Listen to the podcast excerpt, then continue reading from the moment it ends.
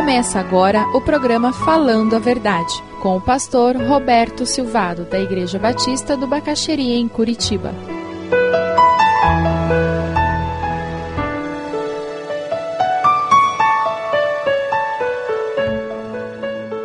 Josué foi uma pessoa que teve um final de vida diferente. Alguém que pode nos inspirar e nos ajudar.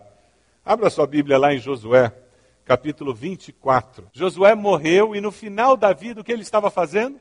Reafirmando a sua fé diante do povo, diante de Deus, diante dos principados e potestades do ar. Ele estava dizendo: Eu continuo fiel e buscando ao meu Deus, mesmo no final da minha vida. Josué capítulo 24 na sua Bíblia. Procure o versículo 15. Se, porém, não lhes agrada servir ao Senhor, escolham hoje a quem irão servir. Se aos deuses que os seus antepassados serviram além de Eufrates, ou aos deuses dos amorreus, em cuja terra vocês estão vivendo. Mas eu e a minha família serviremos ao Senhor. Você pode dizer isso? Eu e a minha casa serviremos ao Senhor. Veja o versículo 24. E o povo disse a Josué: Serviremos ao Senhor, o nosso Deus, e lhe obedeceremos.